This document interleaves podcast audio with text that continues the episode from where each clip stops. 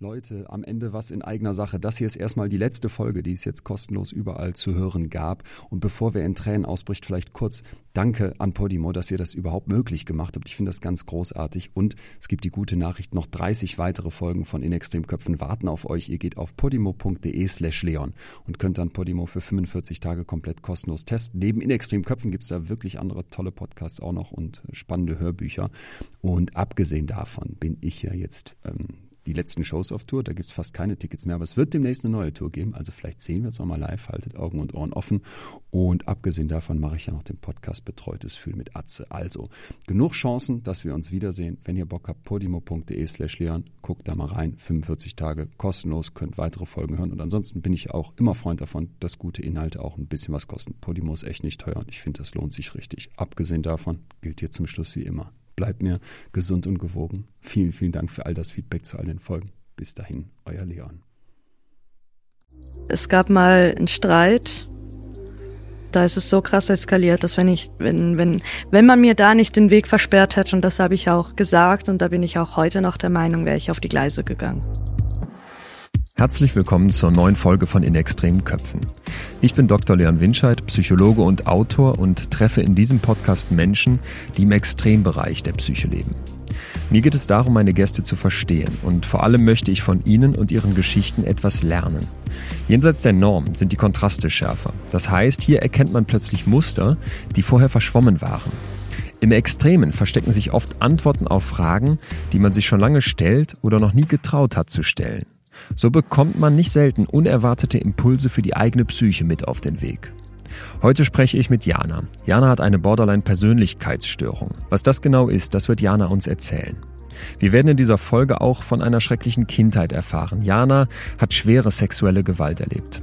Falls du dir nicht sicher bist, ob du das gut anhören kannst oder ob solche Schilderungen etwas in dir auslösen, das du nicht möchtest, schlage ich vor, dass du diese Folge einfach überspringst. Was wir aber auch von Jana lernen werden, ist, wie man mit extremen Gefühlen umgehen kann. Jana kennt Techniken, die für uns alle wertvoll sein können, wenn Wut, Angst, Liebe, Frust oder Scham zu stark werden, uns zu übermannen drohen.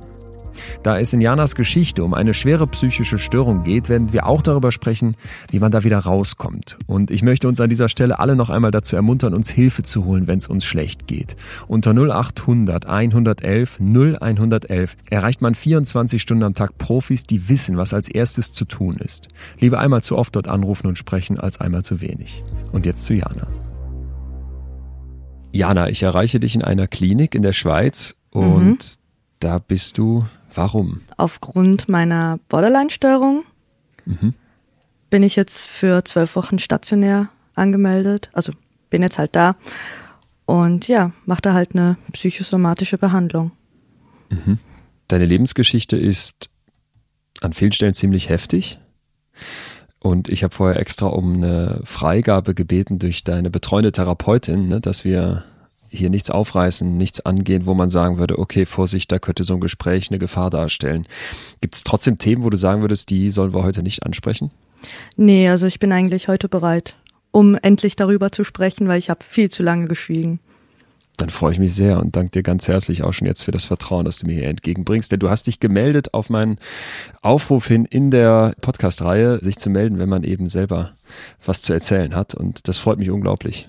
Ich habe auch Spaß dran. Bevor du selber die Diagnose bekommen hast, Borderline, was hattest du da für ein Bild? Ich sag mal als Laie von Borderline. Eben nicht so ein gutes, weil ich habe da manchmal so YouTube-Dokumentationen gesehen und die sind jetzt halt je nachdem halt schon ein bisschen abwertend zum einen, zum anderen halt nicht oder sehr vergleichend. Von wegen alle Borderliner sind halt genau gleich, die ticken genau gleich und alle haben, keine Ahnung, offene Hände und Arme und hast du nicht gesehen. Und von dem her war es schon eher, nee, geht so. Und von der, von der krassen Gefühlswelt hatte ich gar keine Ahnung. Okay. Also es ist dir zu stigmatisierend, zu einheitlich. Absolut. In dem Moment, als du diese Diagnose bekommst, Borderline, weißt du denn da, was damit anzufangen? Mein Therapeut dazu mal hat mir das bei der Diagnose dann auch erklärt. Und es hat einen Moment gedauert, bis ich das überhaupt begriffen habe. Und dann ist für mich, es war so ein bisschen gespalten. Zum einen ist für mich ein bisschen die Welt zusammengebrochen. Mhm. Aber andererseits wusste ich halt endlich, was denn eigentlich mit mir los ist. Was hast du gefühlt dann? Ehrlich gesagt auch viel Angst dabei, weil eben durch diese Stigmatisierung und diese ähm, eher mindere Öffentlichkeitsarbeit hatte ich halt auch Angst, abgewertet und halt bewertet zu werden von anderen auf eine Art und Weise, mit der ich halt nicht einverstanden bin, vor allem auch von äh, Familien und Freunden. Der Weg, bis du diese Diagnose gestellt bekommst, ist ja ein ziemlich langer, den werden wir nachher von dir noch bestimmt detaillierter kennenlernen können. Aber nochmal, wenn man dann gesagt bekommt, du bist psychisch krank, du bist psychisch schwer krank, du hast eine Persönlichkeitsstörung, die Abwertung durch die anderen ist ja sicherlich das eine. Was ist aber vielleicht dein eigener Blick auf dich selbst in dem Moment? Dadurch, dass ich halt eben eine Diagnose hatte, konnte ich mich damit viel besser beschäftigen und somit auch mich und meine Gedankenwege oder Gefühlswege besser nachvollziehen halt allgemein viel bessere Selbstreflexion führen und auch Wege zu finden, um das je nachdem um oder abzulenken. Also mhm. mir hat es schon geholfen, auch wenn es nicht unbedingt einfach war. Ich habe hier mal in einer Folge Anna Kunze kennengelernt, die Stimmen gehört hat und auch die entsprechend schwere Diagnose einer Schizophrenie bekommen hat und auch meinte, das ist einerseits total erlösend und andererseits hat man aber direkt wieder Angst vor dem, was jetzt kommt. Absolut. Du legst sofort, war bei dir auch so, okay. Wovor hast du am allermeisten Angst neben der Bewertung durch andere? Ich hatte am meisten Angst von der Reaktion von meinem Partner tatsächlich. Ah, okay. Weil der Warum? hat, der hat tatsächlich vor dem Gebäude vom Therapeuten gewartet, als ich die Diagnose bekommen habe und ich wusste gar nicht, wie ich dem das sagen soll und ich hatte halt Angst, dass er mich dann irgendwie eben abwertet oder mich nicht mehr so mag, wie ich eigentlich bin, dass das irgendwie einen Unterschied macht. War im Nachhinein oder heute gesehen völliger Blödsinn. Mhm. Aber damals hatte ich schon sehr große Angst davor. Der Therapeut, der dich in dem Moment diagnostiziert, wie hat der dir das gesagt? ich muss sagen, ich hatte meinen ersten Therapeuten war jetzt halt nicht so, man probiert oder muss halt die Therapeuten ausprobieren. Das funkt ja nicht immer. Und ich hatte mit ihm tatsächlich meine große Mühe. Seine Art zu kommunizieren war jetzt nicht unbedingt mein Fall. Und der hat dann blöd gesagt, ich hatte das Gefühl, er liest aus seinem Lehrbuch ab. Also der hat mir Was gesagt, hat herzlichen Glückwunsch, ja, ja. Ähm, Persönlichkeitsstörung, Typ Borderline, mach das und das und ja, das hast du. Und das stößt einen dann vor den Kopf. Schon ein bisschen, ja. Es war halt ja. ziemlich kalt dahergesagt und ja, dann war auch die Therapiestunde gerade zu Ende. Das war halt auch ein bisschen doof irgendwie. Dann ging ich da halt raus und wusste eigentlich gar nicht, wo mir der Kopf steht. Wenn man es mal umdrehen würde und sich vorstellen würde, du wärst Therapeutin und hättest jetzt jemanden, der zu dir kommt und vielleicht nehmen wir mal ein Kind an, das auch noch nicht so schwierige Sprache versteht und du müsstest jetzt diesem Kind erklären, du hast Borderline. Wie würdest du es machen? Das hat mich tatsächlich schon mal jemand gefragt. Ich weiß gar nicht mehr wer. Ich beschreibe das eigentlich noch gerne, dass, dass wir einfach extreme Gefühle haben. Also nicht nur extreme Wechsel, sondern eine extreme Identität. Also wir sind nicht einfach nur traurig, sondern wirklich tief traurig. Wir sind nicht glücklich, wir sind himmelhoch jauchzend und das kann im Minutentakt ändern, wenn wir eine schlimme Phase haben. Was ist das Schlimmste daran? Es ist verdammt anstrengend. Also nicht nur für mich, sondern auch oder für uns, sondern auch für das Umfeld, weil manche oder ich merke das halt zum Beispiel auch in der Partnerschaft, dass es sehr, sehr schwierig nachzuvollziehen ist, warum, was, was ist jetzt eigentlich passiert, warum jetzt der extreme Wechsel und je nachdem kannst du das nicht sofort erklären, was jetzt genau passiert ist. Das kann ja ein Gedanke sein, das kann ein Geräusch sein, das kann auch gar keinen Auslöser haben. Das ist dann einfach so und das nicht erklären zu können, ist für Betroffene sehr schwierig, weil wir dann halt nicht verstehen, was passiert denn jetzt eigentlich, warum fühlen wir jetzt so. Und zum anderen halt eben für das Umfeld, weil die kriegen das ja unter Umständen ja auch ab. Die Borderline-Persönlichkeitsstörung, kurz BPS, gehört zur Gruppe der Persönlichkeitsstörungen, wie zum Beispiel auch die narzisstische Persönlichkeitsstörung oder die zwanghafte Persönlichkeitsstörung. Persönlichkeitsstörungen beginnen normalerweise im Jugendalter. Sie sind sehr, sehr unterschiedlich und haben doch eines gemeinsam. Die Betroffenen leiden unter andauernden Mustern ihrer Wahrnehmung, ihrer Reaktionen und Beziehungen. Das werden wir gleich besser verstehen, wenn Jana uns von ihrer Störung berichtet. Was ist Borderline? Jeder von uns hat mal einen schlechten Tag, dann sind wir wütend, enttäuscht oder auch traurig. Und normalerweise wissen wir, was wir dann tun müssen, um den Frust wieder loszuwerden und die negativen Emotionen verschwinden, weiterziehen zu lassen. Bei Menschen mit Borderline ist das anders. Etwa 6% der Menschen leiden in ihrem Leben irgendwann unter dieser Störung. Ihnen fehlen die Fähigkeiten, die Skills, um zielgerichtet durch ihre Gefühlswelt zu segeln. Es ist im Grunde ein Navigieren ohne Kompass. Das heißt, irgendeine Art von Hindernis, irgendeine Art von Erlebnis, irgendeine Art von kleinem Streit poppt auf und dann kentert gleich das ganze Boot, weil die Person überhaupt nicht weiß, in welche Richtung sie jetzt reagieren soll. Die Gefühle explodieren also, werden extrem und sind sehr, sehr schwer zu kontrollieren.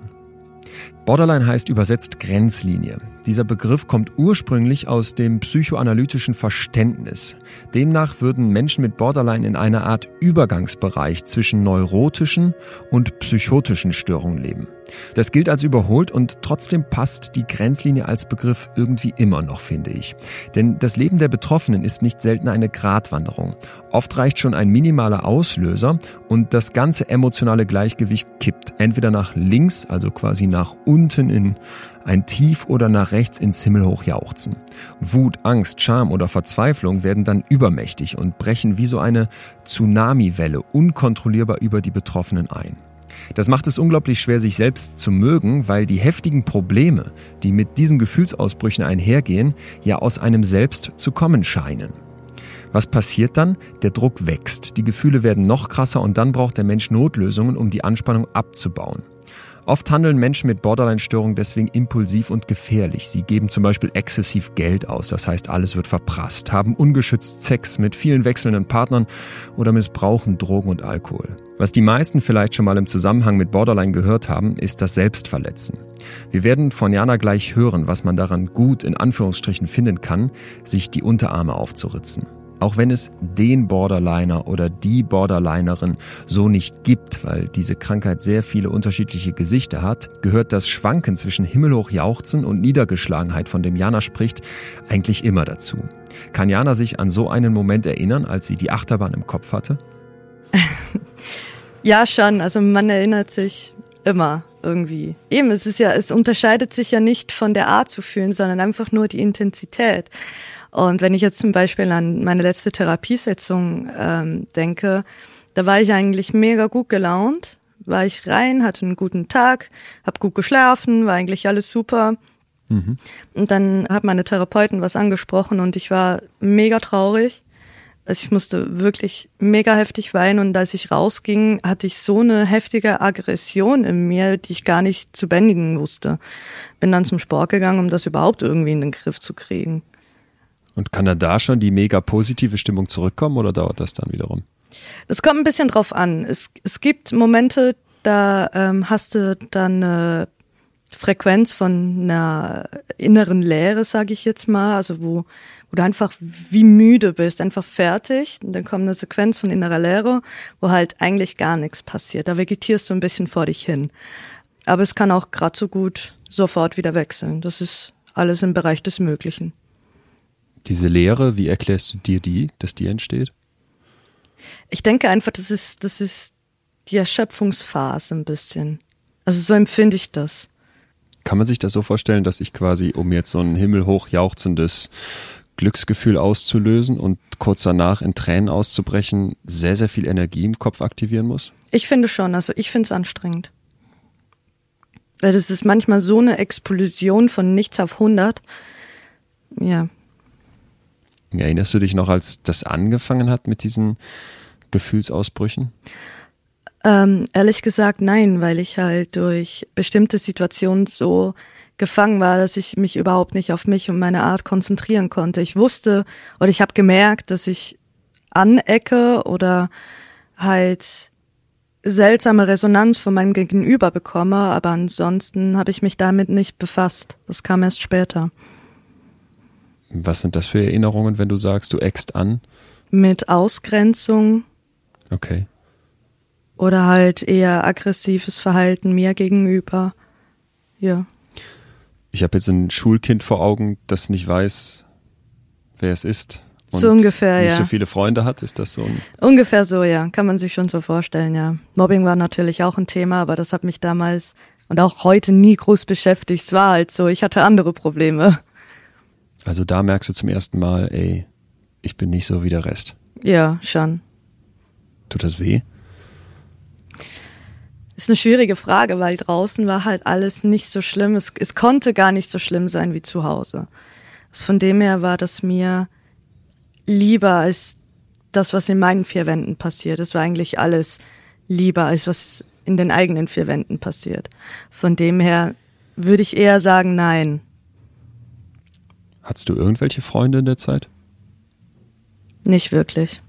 Keinen einzigen. Nein. Mochtest du dich selber? Die Frage erübrigt sich ja fast, oder? Ich mich warst selber? Du mit dir noch im Reinen, ja. Nein, absolut nicht. Ja. Also damit habe ich auch heute noch zu kämpfen. Also diese allgemeine Selbstakzeptanz. Mobbing hast du gerade angesprochen. Das heißt, die anderen merken, da ist jemand schwach und Kinder können ja wirklich gnadenlos sein und hauen dann drauf. Jo. Was erlebst du so? Ich erinnere mich noch, als ich mal auf dem Schulweg war, da haben ein paar Jungs mit dem Fahrrad auf dem Weg gewartet und haben mich dann halt verprügelt mit dem Fahrrad, mit den Fäusten, eigentlich mit allem, was sie hatten. Dann halt irgendwie Leim auf dem Stuhl, verschwundene Dinge, keine Ahnung, Beleidigungen, die auf der Tafel standen und und und. Streckt keiner die Hand aus? Nein. Auch die Lehrer haben weggesehen, die haben alle weggesehen. Mhm. Wenn du damals jetzt als erwachsene Person diesem 14-jährigen Mädchen auf der Straße begegnet wärst, was hättest du dann für ein Mädchen gesehen? Sie war sehr dünn, hatte lange, ja, ich denke schon, ja. Hatte lange schwarze Haare, später dann rote, war übermüdet, hatte Schmerzen, war alleine, Augenringe, schwarz angezogen, wobei das bin ich heute noch. Schon auffällig, würde ich sagen. Jemand, den man mal in den Arm nehmen möchte oder vor dem man eher zurückweicht? Ich glaube, ich hätte es nicht zugelassen. Okay. Und das auch ausgestrahlt? Ich denke schon, ja. Hm. Du bist 14 und oder jetzt in diesem Alter und wirst verprügelt von mehreren Jungs aus deiner Schule. Mit einem Fahrrad hast du gesagt, mhm. geschlagen. Da ist ja quasi dann auch Metall im Spiel mit Fäusten ins Gesicht. Dieses Kind kommt dann nach Hause. Und dann macht eine Mutter die Tür auf und sieht da das war Blut, keine Mutter. Oder? Okay. Die Mutter war nach, also als ich zwölf war, war die weg. Mhm. Und zu Hause hat das halt niemanden interessiert. Hat man auch weggeguckt oder hat man es gesehen und es war egal? Es war egal. Es spielte keine Rolle. Wer ist da noch zu Hause? Nur mein Vater und mein Bruder. Was ist dein Vater für ein Mensch? Boah, schwierig. Ich würde ihn heute nicht mehr als Mensch bezeichnen, ganz ehrlich. Für mich ist er kein Humanoid, er ist einfach Monstrum, keine Ahnung. Mhm. Und dein Bruder? Der ging später mit meiner Mutter weg. Okay. Die hat neu geheiratet und hat sie ihn dann zu sich genommen. Ins Ausland. Wo wirst du geboren? An meinem jetzigen Wohnort in Basel. In Basel. Und wo wohnst du mit deinen Eltern, als du ein kleines Kind bist? Auch in Basel. Nein. Also wir sind ein paar Mal umgezogen. Okay. In die Berge. Ja. Ich bin dann erst später wieder nach Basel gezogen. Das heißt, deine Kindheit verbringst du in der schweizerischen Berglandschaft. Genau. Das klingt nach Idylle. Ja, hält sich in Kühen, Grenzen. Weiden. Okay. Hält sich in Grenzen. Wo wohnt ihr dann in einem kleinen Dorf? Äh, sehr klein, ja. Das war so ein 100-Seelendorf. Aber da war halt wieder der Punkt, da gehörst du nicht dazu, wenn du nicht seit drei, vier Generationen dort wohnst. Das wird ja auch als Kind so beigebracht. Du gehörst hier nicht hin und den Kindern, die dort wohnen, sagt man, die gehören nicht hierhin. Und ungefähr so hat sich das auch angefühlt. Kannst du mal dein Kinderzimmer beschreiben? Was steht da drin? Womit spielst du am liebsten? Puh, da stand ein Bett mit meiner Katze. die hat eigentlich Ah, okay. die meiste Zeit verbracht. Dann ist da ein Holzregal mit vielen Büchern. Ich habe sehr viel gelesen. Und eine Truhe mit Lego. Natürlich. Das klingt ja erstmal so, als hätte man alles gehabt. Haustier durfte haben, viele Bücher, Ja, Lego zum Spielen, kreativ sein. genau. Woran hat's gefehlt? Aufmerksamkeit, Liebe, wenig Gewalt oder beziehungsweise gar keine. Das hat schon sehr viel ausgemacht, würde ich sagen. Was erfährst du für Gewalt durch deine Eltern? Körperliche Gewalt durch beide, also meine Mutter halt mit Schlägen und Tritte, wenn sie alkoholisiert war. Sie hatten ein Alkoholproblem. Psychische Gewalt ebenso. Wie sah die aus? Beschimpfung, Abwertung. Von wegen, du bist nichts, du kannst nichts. Ich hätte dich lieber abgetrieben. Und sowas, ja. Und dein Vater? Mein Vater hat mich ab dem achten Lebensjahr sexuell missbraucht. Das kannst du jetzt so klar sagen? Heute ja. Ja. Ich habe gerade sofort gesehen, auch dass du quasi den Kopf vornimmst und auch irgendwie die Stimmlage ein bisschen änderst, habe ich das Gefühl. Stimmt das? Ich probiere mich da auch ein bisschen gefühlsmäßig abzugrenzen, einfach weil es mir besser, besser geht dabei, damit ich sprechen kann, weil ich will Ja. sprechen. Auch wenn es Ja. noch weh tut. Das wird so schnell nicht aufhören, weh zu tun. Was hat dein Vater mit dir gemacht? Boah, wie, wie, wie kann man das zusammenfassen? Vielleicht gar nicht zusammenfassen, vielleicht kannst du es einfach mal an einem Moment beschreiben. Wenn, das, wenn du dir das zutraust. Also ich weiß noch das erste Mal, das war in der Nacht, meine Mutter hat geschlafen. Ich habe auch geschlafen, bin dann wach geworden, weil mein Vater ins Zimmer kam. Ich erinnere mich noch genau an den Geruch von, von Wodka und diesem extremen Moschus, also dieser, mh, dieser Hormongeruch halt, oder Testosteron, ich weiß auch nicht. Und er hat sich dann auf mich gesetzt, er war nackt. Er hat masturbiert dabei und hat halt mich angestöhnt, dass er jetzt sofort sein Glied in eines meiner Löcher stopfen möchte. Und hat das dann auch getan. Ich habe dann zwar gesagt, nein, ich möchte das nicht und ich konnte mich dann aber nicht mehr wehren, weil er halt, ich meine, ich war acht, er war riesig für mich. Ich hatte keine Kraft, um mich da irgendwie rauszuwinden und ja, als er dann fertig war, ist er ohne Kommentar wieder schlafen gegangen und ich lag dann da. Da ist mir jetzt erstmal die Sprache weg, muss ich sagen. Da liegt dann ein achtjähriges Mädchen in ihrem Kinderzimmer. Die Katze ist wahrscheinlich rausgelaufen Mhm. und denkt was? Die denkt nichts. Absolut Denkt nichts. Ja. Das ist so eine krasse Lehre. Und eigentlich nur ein, doch ein Gedankenschlaufe war, bitte sei fertig, bitte hör auf. Die lief noch weiter. Die lief auf Dauerschleife. Okay. Und als er dann eindrang, war es, bitte lass mich sterben.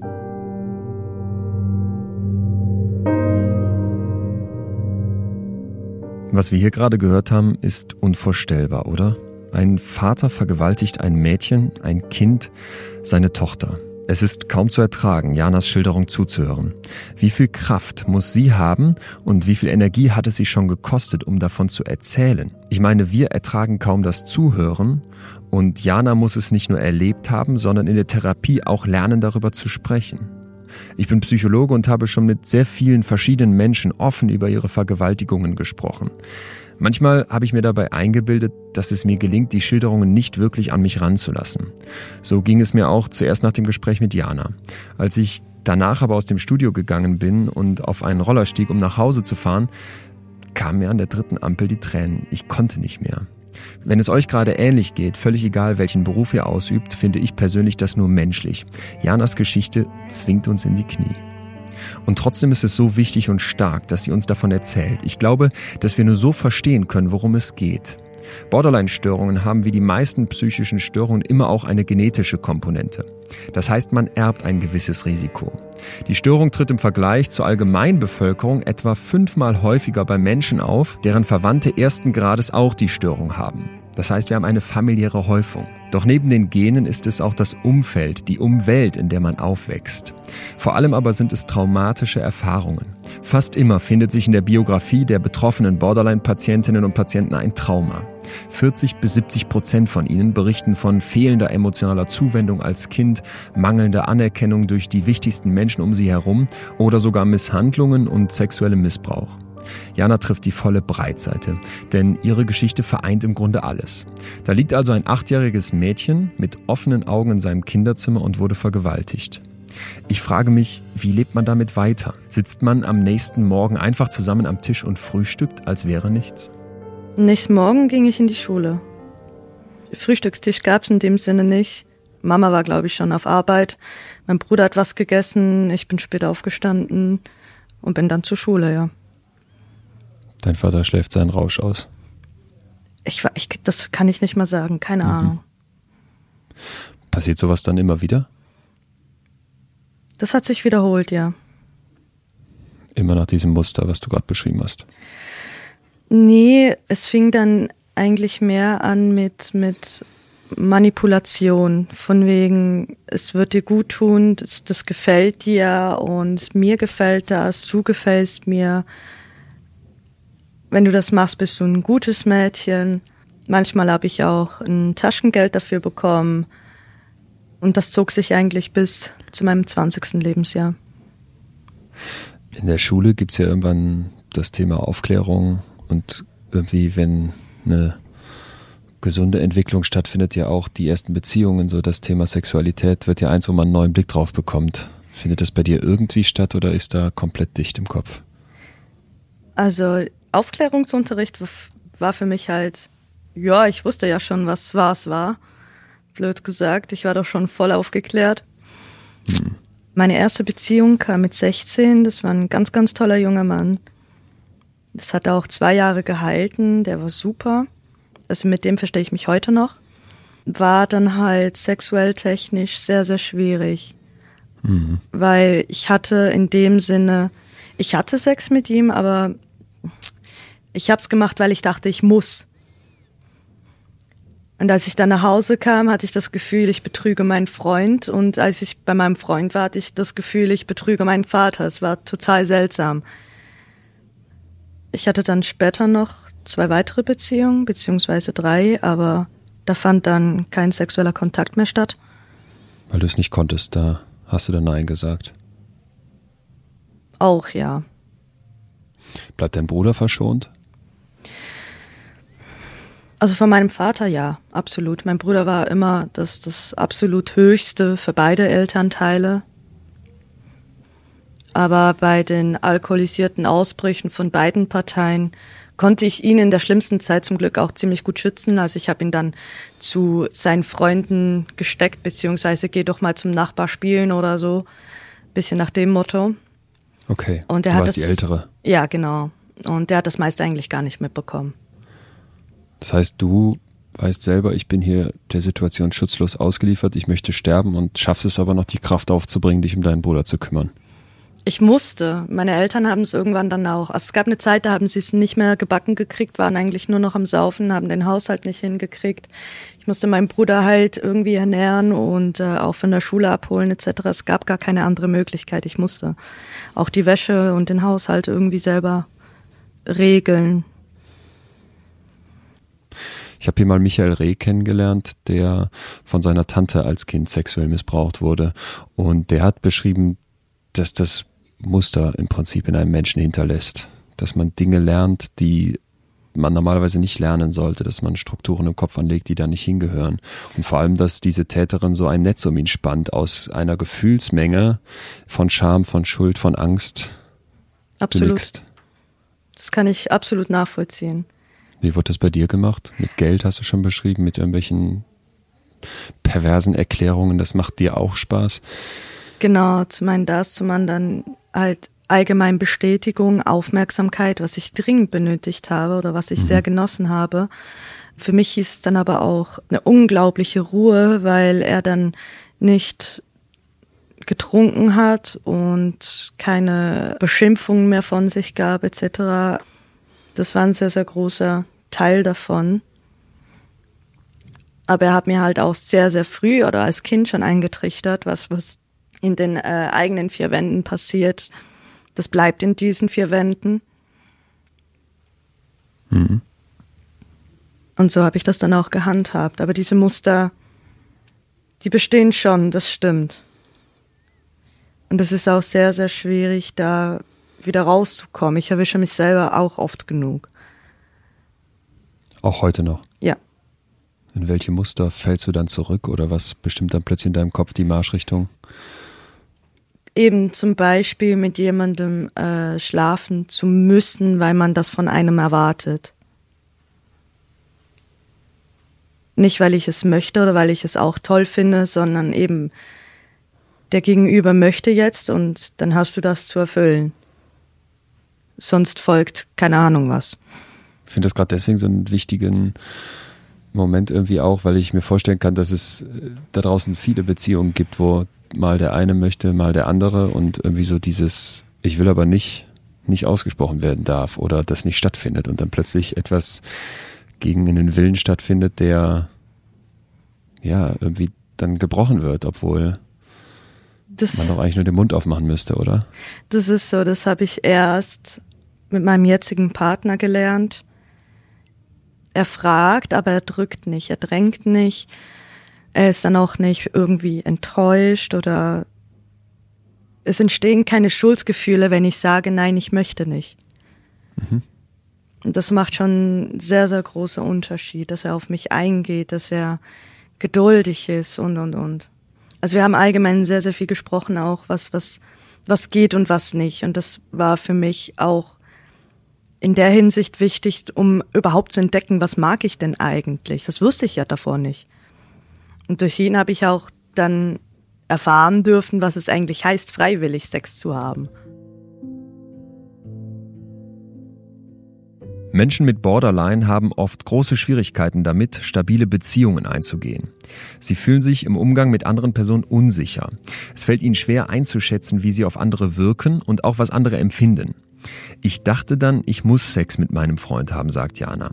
Man hört das und denkt sofort, dass das nicht nach einer gesunden Beziehung klingt. Für einen Menschen mit Borderline-Störung ist das nicht so offensichtlich.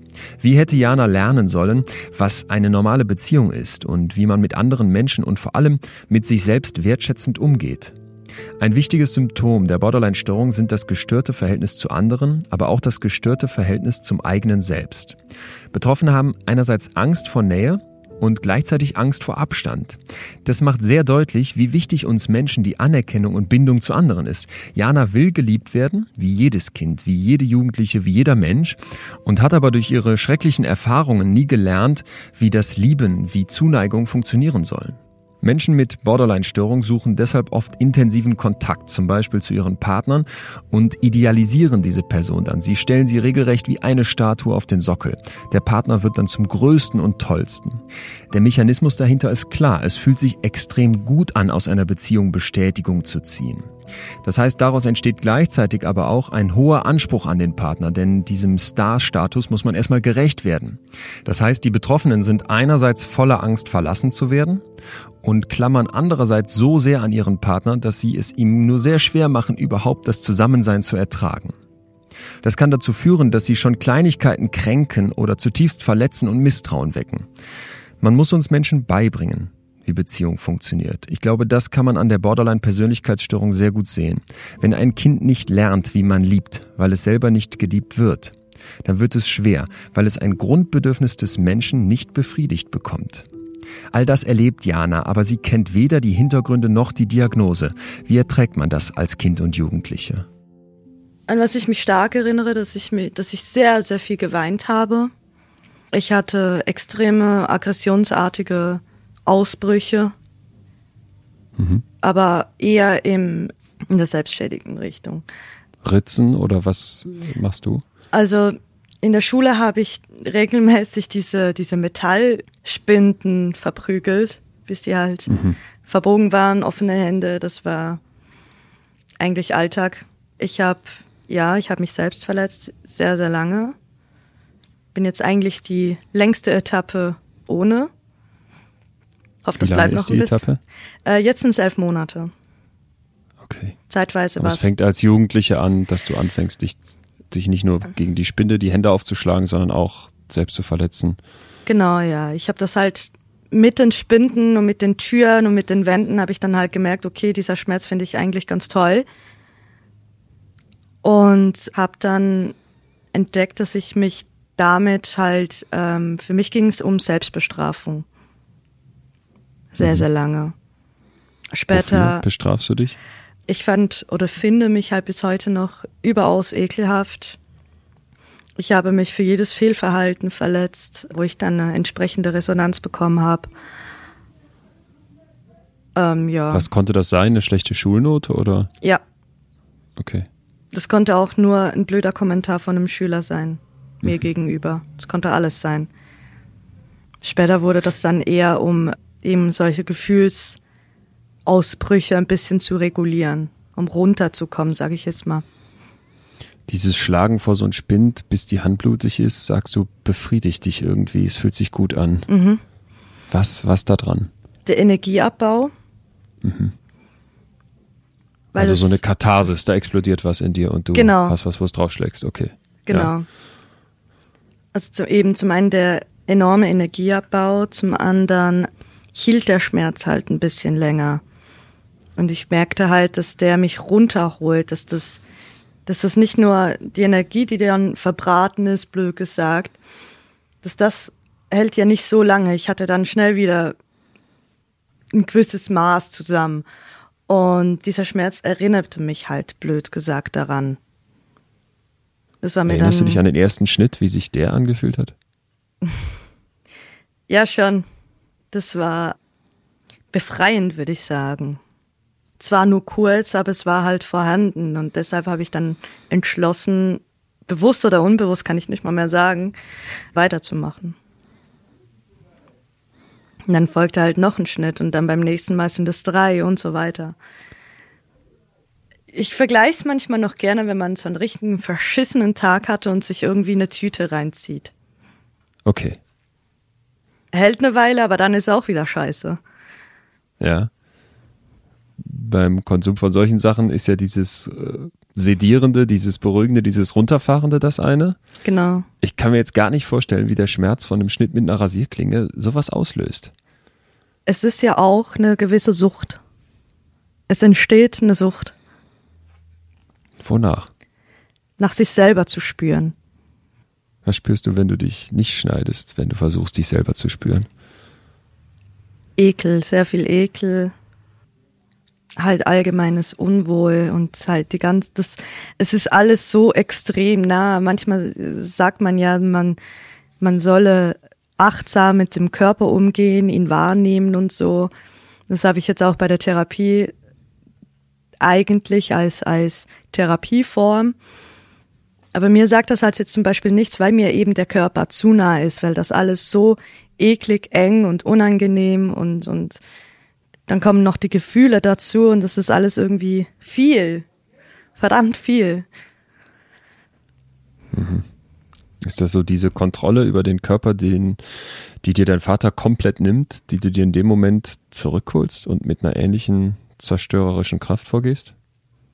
Kann man schon so sagen, ja. Es war allgemeine Selbstkontrolle, nicht mehr über meine Gefühle als etwas anderes, ja. Menschen mit Borderline suchen zum Teil neben dieser Selbstverletzung auch Momente, wo sie sich in extreme Gefahr begeben. Mhm. Hast du sowas auch gemacht? Ja. Was war das Gefährlichste, was du gemacht hast? Es gibt hier so eine alte, stillgelegte Eisenbahnbrücke, so mit, mit Stahlträgern und so. Und da bin ich mal ganz hoch geklettert und halt auf so ein, einem Bein balanciert. Wenn ich da runtergeknallt wäre, es wäre vorbei gewesen, absolut. Das sagst du jetzt mit so einem Strahlen in den Augen irgendwie. Es war schon cool. Ich würde es heute nicht mehr machen, aber es war schon verdammt cool, weil es halt diese, dieses halt extreme Adrenalinausschuss war. Und ja. das war schon geil. Und das ist ja das, was man dann ja auch möchte, weil das fühlt sich gut an, man fühlt sich lebendig. Man bekommt so den Eindruck, dass du da jemand bist, dem die Fähigkeit zu fühlen sich selbst zu fühlen, die eigenen Gefühle in gesunden Bahnen wahrzunehmen und auch ausleben zu können, dass die komplett kaputt gemacht wurde. Es ist schwierig, es ist Segen und Fluch zugleich. Man hat halt diese, diese extrem Abstürze, sage ich jetzt mal, in dieses Loch. Aber andersherum lieben wir zum Beispiel auch extrem. Oder können Freudemomenten ganz anders genießen. Hm. Du meinst jetzt jemand mit Borderline, der verliebt sich nicht so auf 70 Prozent, sondern für den sind es dann 150. Ich würde sagen, ja. Der okay. Punkt ist halt einfach, Borderline zeichnet sich ja auch daraus oder darüber aus, dass man diese extreme Nähe und dann sofort dieses extreme Wegstoßen halt in Beziehungen einfließen lässt. Das heißt, am Morgen kann, kann mein Partner mir nicht nah genug sein und am Nachmittag darf er mich ja nicht anfassen, am besten nicht mal in derselben Wohnung sein.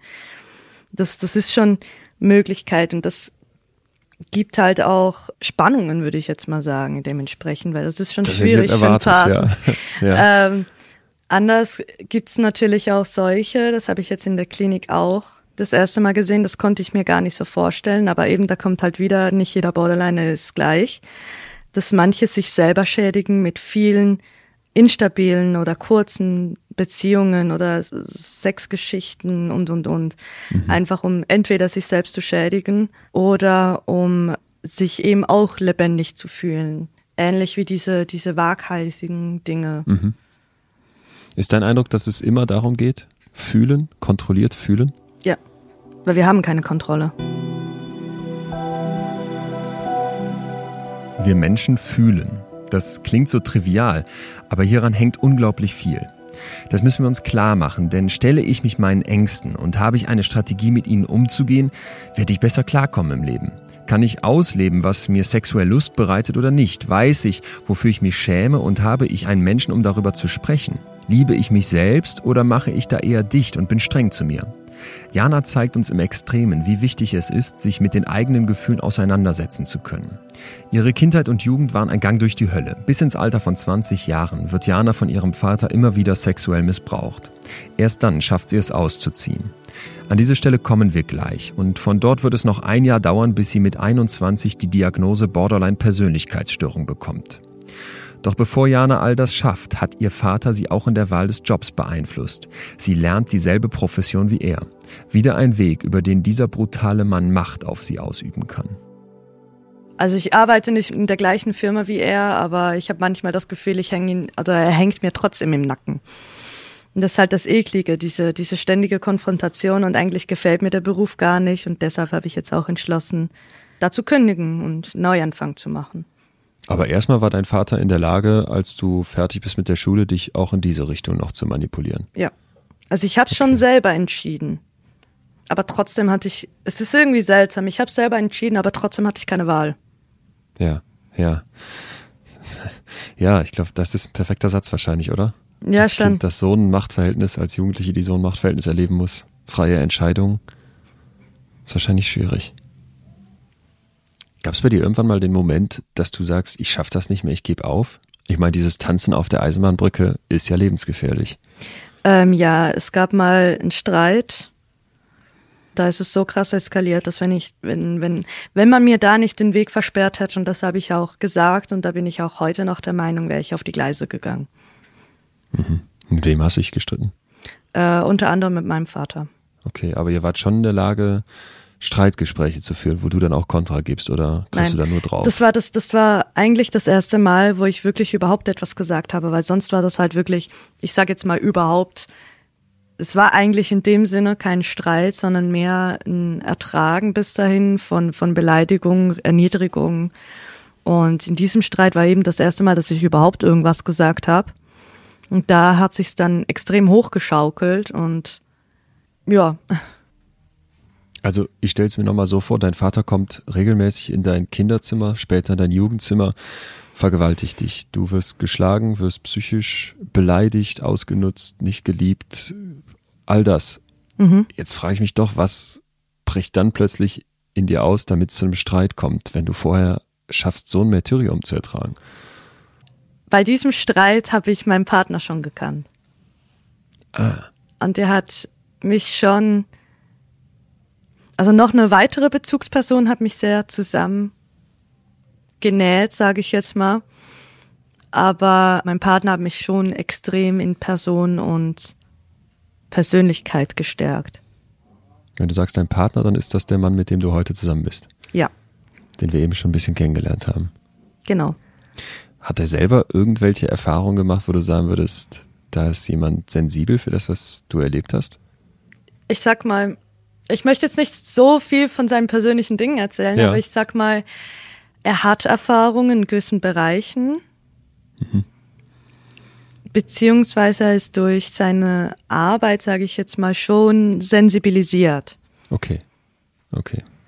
Also ist jetzt nicht durch so eine Terrorjugend Kindheit gegangen wie du, sondern er weiß einfach, mit solchen Menschen umzugehen, weil er sowas als Beruf macht. Unter anderem, genau. Okay, verstehe. Ihr lernt euch dann kennen, ihr geht dann irgendwann essen und es wird mehr draus. Ja. In all dieser Zeit vergewaltigt dein Vater dich einfach weiter? Mhm. mhm. Weil du noch zu Hause wohnst. Genau. Falls das Muster ist, mhm. weil es die vier Wände sind, aus denen nichts rausdringen darf. Genau. Okay. Und jetzt fängt aber an, dein Partner, können wir ihm irgendeinen Namen geben? Nick. Okay, Nick. Also Nick und du, ihr kommt euch immer näher und das ist, ist, ist, war ja keine Liebe auf den ersten Blick, aber ihr lernt euch kennen, du merkst, da ist jemand, der mir richtig gut tut oder Es hat schon gefunkt. Man das nicht. Es hat gefunkt, ja. Es hat schon gefunkt. Also es hat schon beim ersten Mal gefunkt, aber nicht so wirklich bewusst. Es wurde dann halt durch die Treffen und vor allem durch die intensiven Gespräche extrem. Wie immer bei jemandem mit Borderline oder? Nein, das war ganz, das ist, das, das kann ich sagen, das ist ganz anders als jede Beziehung vorher. Okay. Das passt halt einfach. Was, was bringt der in dir in neue Bahnen, dass du es schaffst, plötzlich gegen deinen Vater aufzustehen? Ich finde diesen Moment so beachtlich, ne, dass dieser Mensch, der dich so lange so schlecht behandelt, dass du es jetzt schaffst, dem Paroli zu bieten. Weil da jemand Neues in dein Leben getreten ist, weil Nick da ist der hatte so eine seltsame Art, oder hat, er hat sie ja immer noch, mich zwar nicht zu verstehen, aber es trotzdem einfach hinzunehmen. Hm. Aber trotzdem das, das verstehen wollen und wenn es dann halt nicht klappt, ja, dann ist es halt so. Ist halt trotzdem okay. Wir haben hier in diesem Podcast schon ganz viele Menschen kennengelernt, wo wirklich in der Kindheit Dinge passiert sind, wo man sich nur in den Kopf fasst und immer wieder dieses Gefühl hat, die Liebe hat gefehlt. Und meine Hypothese ist, dass jedes Kind mindestens einen Menschen braucht, und ich glaube, ich würde es mittlerweile erweitern. Jeder Mensch braucht mindestens einen anderen Menschen, der ihn bedingungslos liebt. Mhm. Bin ich Würdest auch der unterschreiben? Ja. Absolut. Und, wenn es ist, es, es ist scheißegal, wie viele das sind. Hauptsache es ist einer. Ja. Den Aber man braucht nie, bis zu diesem Zeitpunkt quasi. Genau. Ja. Also es gab schon eine Vertrauensperson, aber das ist natürlich ein anderes Verhältnis, mhm. weil es äh, eine Verwandte war oder ist. Konntest du dir erzählen von dem, was dir widerfährt? Nicht direkt. Mhm. Wann bist du dank Nick so stark, dass du sagst, das war's jetzt. Ich werde diesen Menschen, meinen Vater los. Ich werde dieses, diese Umgebung, meine Mutter, meine Familie, diese vier Wände, ich breche da aus. Das war tatsächlich, als ich das erste Mal gemerkt habe, okay, mit dem will ich schlafen. Ah. Also dann, die Lust ist dann plötzlich da. Die, diese, ich kann es nicht erklären. wird möglich. Ja. Ich, ich kann es nicht erklären. Das war auf einmal wie eine Ohrfeige. Ich habe keine Ahnung. Dann habe ich aber auch meinem Vater gesagt, nein, mache ich nicht mehr. Und dann wurde natürlich dieser Nick ein absolut schwarzes Tuch für ihn, aber das war mir dann scheißegal. Es war schon nicht einfach, aber war natürlich ein entsprechend oft vorhandener Streitpunkt dann auch, aber keine Ahnung, diese Ohrfeige, die hat so heftig eingeschlagen, das war mir dann alles scheißegal. Dann gibt es in deinem Kopf ja zwei Kräfte. Einmal Nick, dem man jetzt wünscht, dass er stark genug ist, um dich da irgendwie rauszuziehen. Aber es gibt auch diese Gewohnheit, die dich zurückhält, zu sagen, ich gehe da noch weiter hin, ich rede noch mit meinem Vater, ich sage ihm, das läuft nicht mehr, aber ich bleibe einfach erstmal da. Es gab erstmal finanziell halt keine Möglichkeit, da auszubrechen. Das kam dann erst ein paar Wochen später, wo ich dann meine erste eigene Bude hatte da hat mir dann eben entsprechende Vertrauensperson sehr, sehr viel geholfen und auch mein Partner, also Nick. Mhm.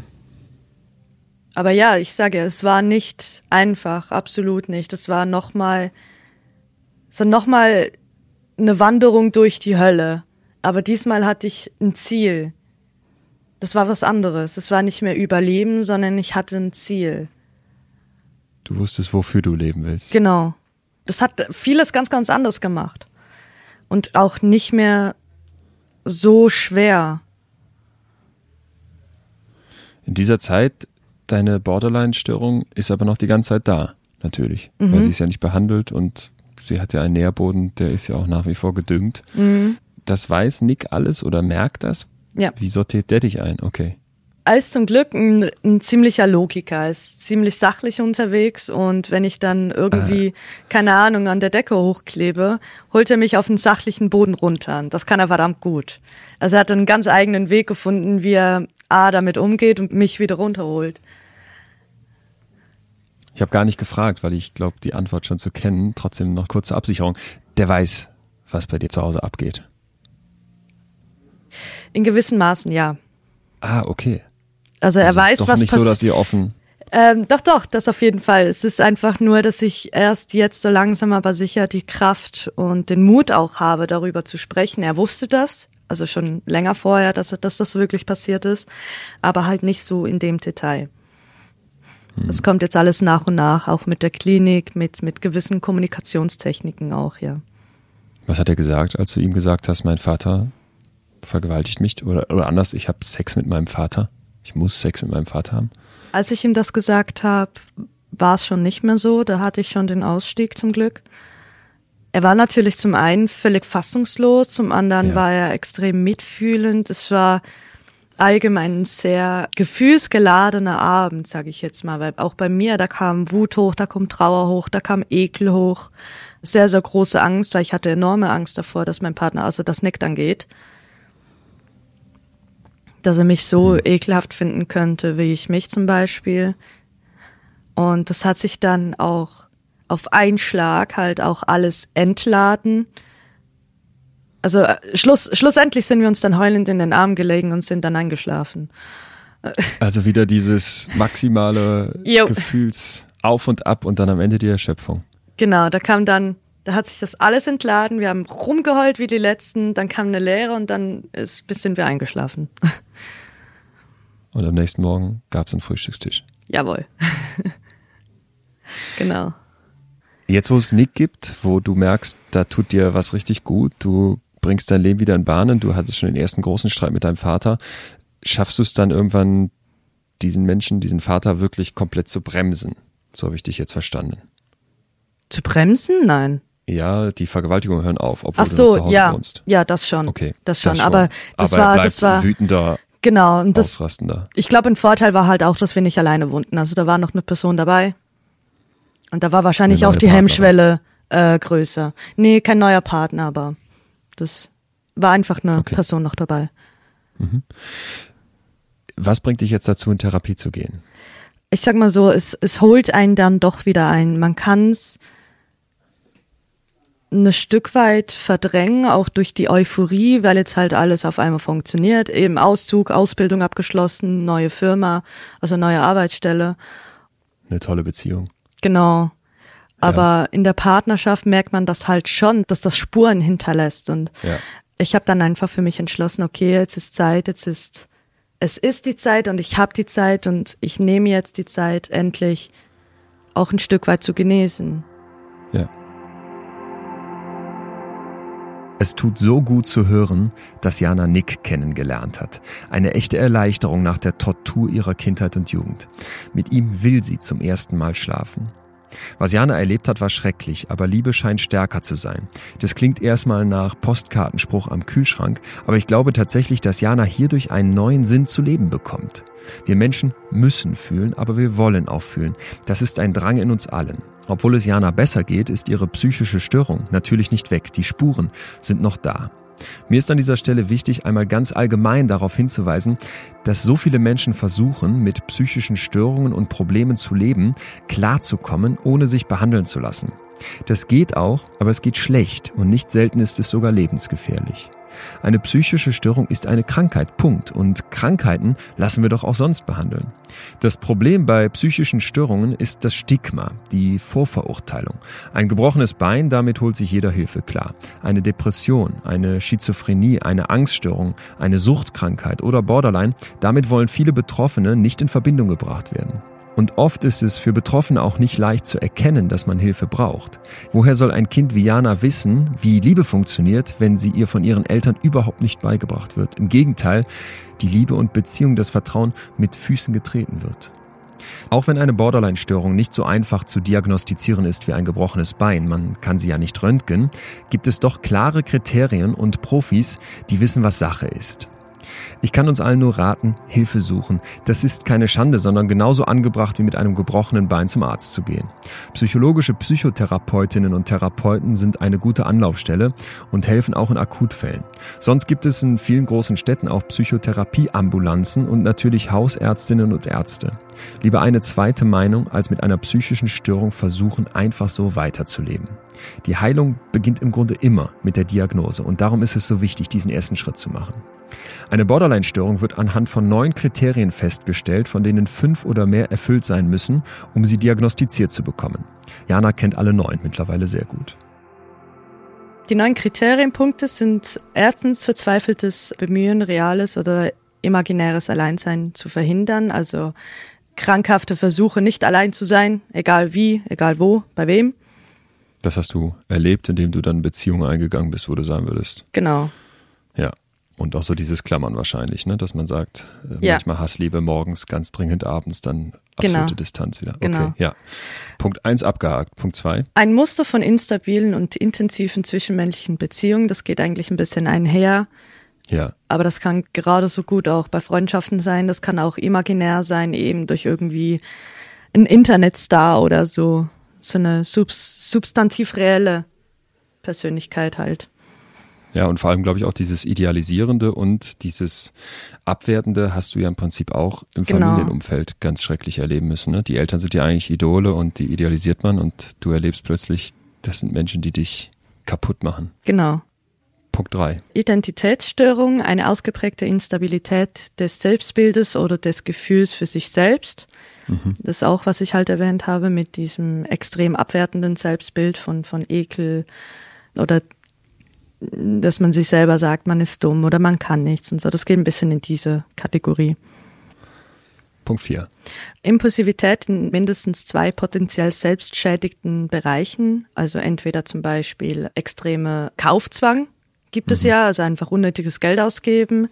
Das geht auch mit sexuellen Beziehungen, das habe ich ja vorhin, habe ich auch schon erwähnt. Ja. Geht aber auch mit Drogenmissbrauch, Tablettenmissbrauch oder halt eben auf der Eisenbahnbrücke, das geht ein bisschen in, in Ja. diese Kategorie. Punkt fünf. Wiederkehrende Suizidgedanken oder Verhalten in die Richtung. Genau. Das gab's bei dir?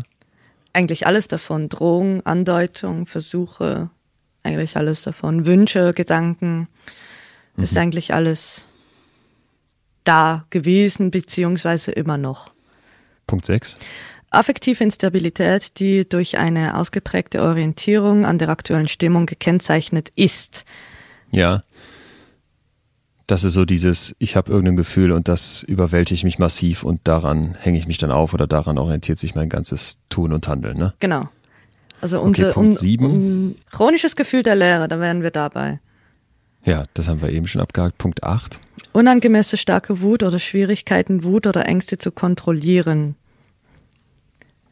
Das ist eben, wenn man diese Impulse an Aggressivität hat, wie ich das beim Spinnschlagen erklärt habe. Ja, wo jemand anders die Wut runterschluckt oder sie in irgendeinem gesünderen Weg rauslässt. Genau.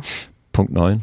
Vorübergehende stressabhängige paranoide Vorstellungen oder schwere dissozi dissoziative Symptome.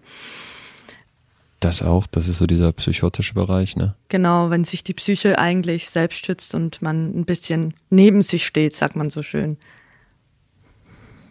Das war bei dir auch gegeben? Ja, gab's auch schon. Also halt eben dieser psychische Shutdown, wo, wo dann eigentlich alles wie so eine Mauer vorne dran steht und du hast irgendwie das Gefühl, du siehst dich in der dritten Person oder Ja. aus einer anderen Perspektive. Jana erfüllt alle neun Punkte der Borderline-Diagnose. Das zeigt auch, wie schwer ihr Fall ist. Erst jetzt, drei Jahre nach der Diagnose, ist sie stationär in der Klinik und hat eine neue Therapeutin, der sie vertrauen kann. Das ist wichtig für die Behandlung und auch das sollten wir wieder alle wissen.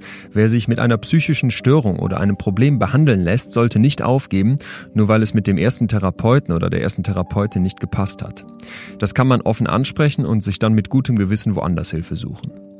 Ich weiß, dass es für Laien oft unvorstellbar schwer ist, sich das vorzustellen, gerade für die Betroffenen und ihr Umfeld, aber Therapien wirken. Ein typischer Ansatz ist die dialektisch-behaviorale Therapie, kurz DBT, also eine dialektische Verhaltenstherapie. Dabei geht es darum zu lernen, was man bisher nicht gelernt hat, nämlich die eigenen Gefühle in normale Bahnen zu lenken, bevor sie außer Kontrolle geraten. Also dem Schiff, mit dem man unterwegs ist, im Prinzip wieder einen Kompass zu geben. Dazu lernt man verschiedene Skills. Das sind im Grunde nur kleine Tricks, mit denen man gegensteuern kann. Zum Beispiel bis 10 zählen, wenn man spürt, dass der Druck wächst, oder eiskaltes Wasser über ein Körperteil laufen lassen. Es geht vor allem um Achtsamkeit, also ein akzeptierendes Betrachten der Gefühle, ohne zu bewerten. Das alles sind Skills, die jedem von uns helfen können. Jana kann uns das am besten erklären, denn in der Klinik hat sie sehr viele, sehr unterschiedliche Skills kennengelernt, um den Weg durch ihre eigene Gefühlswelt zu meistern. Was ist ihr liebster Skill? Das ist eine gute Frage. Zum einen Nick, ist mein ja. liebster Skill. Zum anderen habe ich ein Armband mit so einem Fakir-Plättchen. Also das ist so ein Plastikplättchen mit so abgeschliffenen Spitzen dran. Es ist schon spitz, aber nicht verletzend, sage ich jetzt mal, aber ja. es ist trotzdem ein Schmerzreiz, sage ich jetzt mal. Das dann für ganz, ganz hohe Anspannung. Also es gibt halt, ich kann jetzt da wahrscheinlich eine halbe Stunde davon erzählen, aber es gibt halt verschiedene Skills für verschiedene hohe Anspannungen, die man anwenden kann und soll. Und das ist halt auch eine Übungssache, um das dann in diesen Momenten anwenden zu können. Was machst du mit dem Fakir-Bändchen? Tust dir weh? Ähm, ja, es ist ein Schmerzreiz, genau. Das also drücke ich dann in die Plastikplättchen. Okay. Nehme ich dann in die Innenseite von meinem Unterarm zum Beispiel. Okay, aber es ist allemal besser als eine Rasierklinge am Bein. Genau. Das heißt, in der Therapie lernst du im Prinzip, dass diese Persönlichkeit von dir noch da ist, dass die auch im Prinzip ja wahrscheinlich an ganz vielen Stellen immer da sein wird und dass das auch gar nicht das Problem ist, sondern dass die Frage ist, wie ich damit umgehe. Genau, also es ist ja okay. ähm, diese Persönlichkeitsstörung, die ist nicht heilbar, man kann nur symptomfrei werden. Und es geht halt darum, also in den meisten Therapien geht es halt darum, Anspannungen oder diese Gefühlsregungen, sage ich jetzt mal, in gewissen Dosen rauszulassen, halt eben damit umgehen zu lernen. Ob das jetzt irgendwie mit einem sauren Bonbon ist oder eben mit so einem Fakirplättchen, das ist dann alles individuell. Es gibt auch nicht objektive Skills, also mit, mit einem selber oder mit, mit spezifische Gedankensteuerung, sage ich jetzt mal. Und das sind halt Dinge, die man in der Therapie lernt, A, zu kennen oder kennenzulernen und halt intuitiv anzuwenden. Ganz praktisch? Also das Fakir-Plättchen ist eins, Nick so als ein riesiger sozialer Puffer das andere. Genau. Was gibt's noch für Techniken? Gibt äh, so kognitive Techniken, die sich so mit den Gedanken direkt beschäftigen? Ja, absolut. Wie funktionieren die?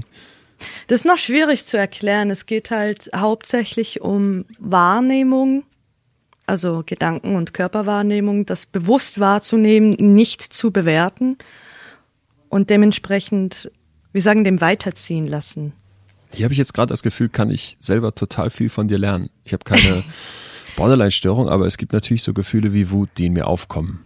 Genau. Was mache ich, um die jetzt nicht explodieren zu lassen? Wir haben jetzt zum Beispiel die Technik, dann sehr bewusst zu atmen und ist wirklich eine Übungssache. Das geht nicht von, von heute auf morgen, das ist klar. Aber Kannst du kurz erklären, um, was ihr dann macht? Es geht darum, sehr bewusst atmen, tief atmen und für uns bis zehn zählen. Dann geht es darum, warum bin ich jetzt so? Das hinzunehmen, nicht zu bewerten, das hinzunehmen und zur Seite zu schieben. Das gelingt, indem ich das immer wieder mir so rational dann klar mache. Ich bin jetzt gerade wütend, das ist okay, weil XY ist passiert, ich stehe im Stau, ich wurde provoziert, mein Chef ist ein Arschloch. Genau. Ich atme ein, ich zähle bis zehn, ich atme wieder aus Nee, es geht. Akzeptiere, genau, dass ich mich so fühle? Genau, genau. Okay. Ja, okay. Und es geht halt darum, dass, dass diese, diese Routine so drin zu haben, weil es ist halt sehr, sehr schwierig, wenn du so eine Explosion dann auf einmal hast, das dann auch dran zu denken, ja, Moment mal, ich habe ja eigentlich das und das für diese Situation. Da kommst du je nachdem gar nicht drauf. Und da geht's halt darum, diese Routine so drin zu haben, dass man das ein bisschen automatisieren kann. Ah, dass man quasi im Kopf direkt weiß, jetzt muss ich nicht rechts, sondern links abbiegen. Genau. Das ist ein besserer genau. Weg, okay. Also es gibt zum Beispiel dann auch Techniken, sogenannte Self-Care zu betreiben, also ähm, sich selbst bewusst etwas Gutes zu tun und das auch zu akzeptieren, dass man das darf. Was ist das dann? Hm, Kann, kann ganz banal sein, kann eine Maske sein, kann ein heißes Bad sein, kann ein neues T-Shirt sein. Duschen? Für mich ist immer Duschen, wenn ich morgens aufstehe oder wenn irgendwas ist, wo ich so denke, boah, es war ein scheiß Tag. Genau. Heiß duschen und danach. Okay. Ich habe manchmal das Gefühl, wenn ich so in diesem Alltagstrott drin bin, wenn ich viel schaffen muss, wenn so der ganze Stress über mir einhagelt und ich irgendwie in so einem benebelten Zustand bin, aus zu viel, aus nicht wirklich zufrieden, zwischendurch kommt Langeweile auf, dann schmeiße ich Netflix an, dass ich mich dann nicht so richtig, so richtig fühle. Wie schaffe ich es, mich als Mensch wirklich zu fühlen? Das ist eine sehr schwierige Frage. Ich finde, wenn man auch nur kleine Dinge sehr bewusst macht, macht das schon sehr, sehr viel aus.